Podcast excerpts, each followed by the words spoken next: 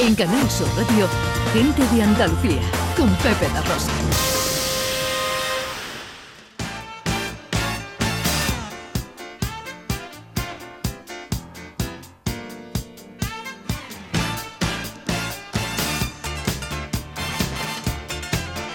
Una y 20 tiempo para la inclusión, para la accesibilidad con Beatriz García Reyes, consultora de accesibilidad en Everyone Consultores. Hola Beatriz, o lo que queda de ti. Hola Pepe, ¿qué pasa? ¿Cómo estamos? Está, regulera, ¿no? Oh. Estoy con un resfriado, yo creo que como la mayoría de los andaluces, una cosa que no se sabe lo que es, ni gripe, ni, ni A, ni B, ni COVID, ni nada, pero malísima. ¡Aléjate de mí! ¡Aléjate de mí! No la bueno, que tose. Bueno, ha hecho, ha hecho bien en quedarte en casa. Hoy hablamos de turismo inclusivo. ¿Por qué? Pues mira, Pepe, vamos a hablar de turismo inclusivo porque, mm, como la mayoría de las personas saben, el turismo en general es una actividad económica muy importante en España y muy importante en Andalucía, porque es el sector que más riqueza aporta a la, economía española. Los datos son que antes de la pandemia, los que son los más fiables, la actividad turística en 2019 contribuyó con un 12,4% al Producto Interior Bruto español. Entonces, Además, como hemos comentado en más de una ocasión, el turismo está reconocido como un elemento fundamental para el desarrollo de cualquier persona. Mm, de hecho, en la Declaración Universal de los Derechos Humanos está recogido que las personas, eh, mm, como miembros de, la sociedad, tienen derecho a satisfacer sus derechos indispensables a su dignidad, y también al libre desarrollo de su personalidad, como pueden ser los derechos económicos, sociales, culturales, etcétera. Entonces, el ocio es un derecho humano básico al que debemos tener acceso cualquier persona y del que ninguno podemos mm, estar privados por razones que sean ajenas a, nuestra voluntad, como podría ser la discapacidad, ¿no? Entonces, por todo esto, la Plataforma Representativa Estatal de Personas con Discapacidad Física y la Secretaría de Estado del Turismo han presentado en FITUR eh, el Manual para el Desarrollo de un Viaje Inclusivo y para hablar de, ello tenemos con nosotros a Luz Marina Gil, que es la técnica de turismo accesible, accesibilidad universal y cultura inclusiva de Predif. Luz Marina eh, Gil López de Pablo, muy buenos días. Buenos días, muchas gracias. Encantado de saludarte, gracias a ti por atender nuestra, nuestra llamada y nuestra invitación de hoy. ¿Cómo definirías el turismo inclusivo y quiénes son sus beneficiarios?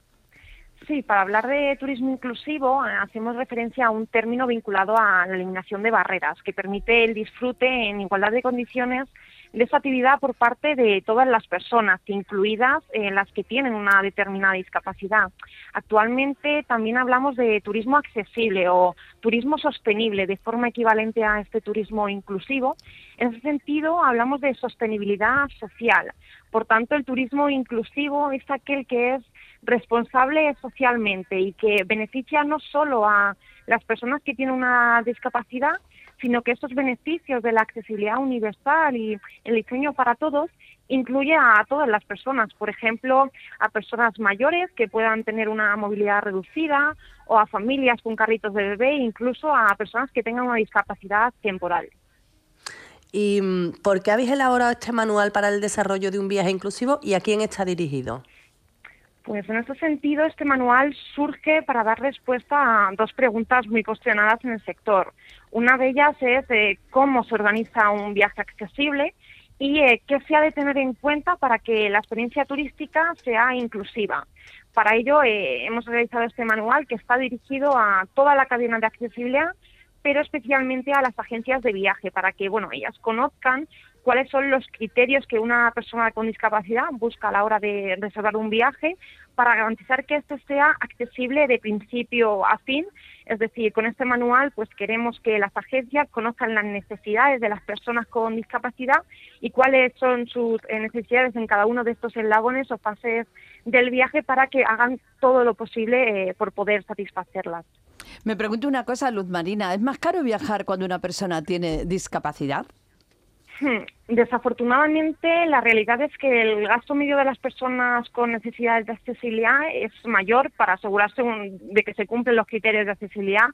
Prueba de ello es, por ejemplo, que muchas personas con discapacidad tienen que viajar acompañados o contar eh, con asistente personal en el destino o van a hoteles de mayor categoría y a veces las habitaciones adaptadas eh, son las suites o incluso los transfers son privados, porque dependiendo de qué zona puede ser difícil encontrar ah, un taxi adaptado.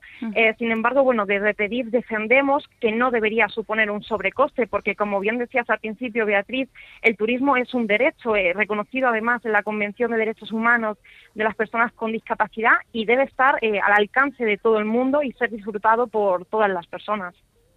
¿Y cómo veis vosotros, Luz Marina, al sector turístico en materia de accesibilidad? ¿Está preparado para atender a, esta tipología de clientes?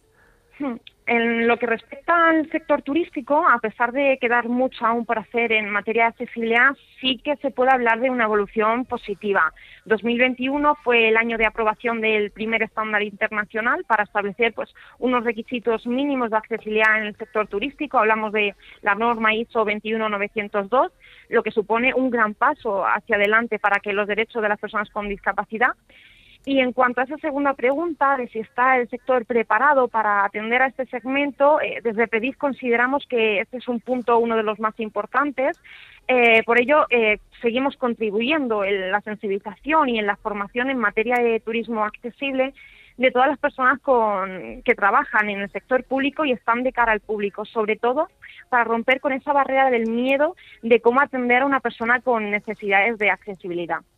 ¿Qué beneficio supone implantar la accesibilidad para las personas?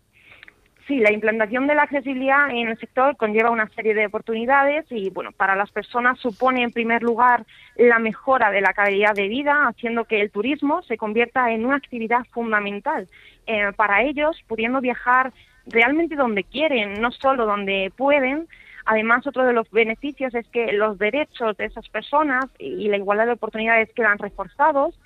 Y bueno, también, como mencionaba anteriormente, mejora la formación de los trabajadores del sector.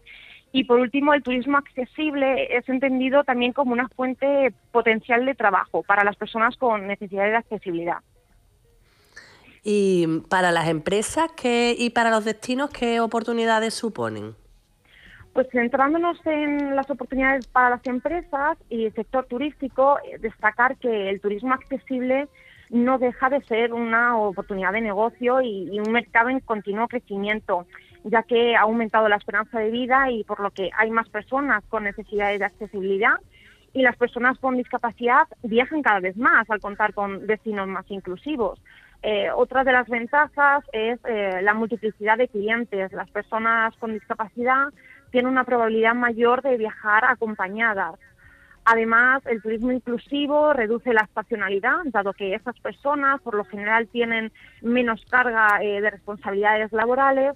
Y bueno, ya mencionábamos también que es un segmento con un mayor gasto medio diario. Y por último, eh, el beneficio de contar con clientes muy fieles cuando ven cubiertas sus necesidades eh, en el viaje.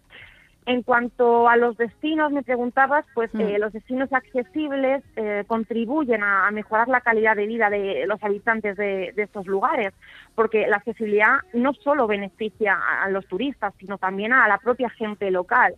Y en segundo lugar, trabajar un turismo inclusivo mejora la imagen corporativa del destino como socialmente responsable, lo que puede conllevar al propio destino a ser más competitivo y a diferenciarse frente a otros.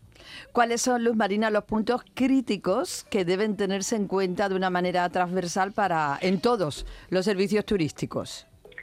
En ese sentido, hemos comprobado cómo la falta de accesibilidad condiciona las decisiones de viaje de las personas con discapacidad.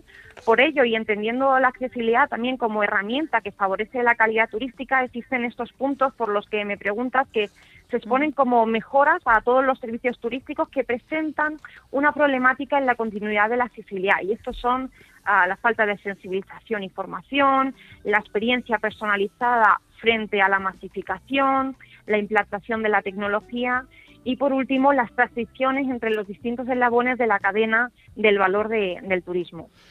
Este manual para el desarrollo de un viaje inclusivo, ¿dónde podemos encontrarlo, Luz? Pues este manual es público y está al alcance de cualquier persona que esté interesada en leerlo. Pueden encontrarlo en nuestra plataforma de promoción turística accesible, se llama Tour for All, en el apartado de publicaciones y en este mismo lugar hay otras publicaciones y manuales que hemos realizado con todos los destinos con los que trabajamos. Es Luz Marina Gil López de Pablo, técnica de turismo accesible, accesibilidad universal y cultura inclusiva en PREDIF, la plataforma representativa estatal de personas con discapacidad física. Luz, muchas gracias por atender nuestra llamada. Feliz domingo, amiga. Un placer, seguimos trabajando por un sector turístico más justo, ético y responsable. Gracias. No puedo creer que es verdad que tanta felicidad Tour for All. Escrito con un 4, ¿eh? Tour y simplemente 4 All. Bueno, busca eh, manual de viaje, manual para el desarrollo de un viaje inclusivo. Y ya sale. Va a aparecer seguro. Bueno, Beatriz, eh, eh, ¿qué te digo? Cuídate, Que mía. mejores, hija, que te mejores. Muchas gracias, muchas gracias. Un besito para todos. En Canal Sur Radio, gente de Andalucía, con Pepe La Rosa.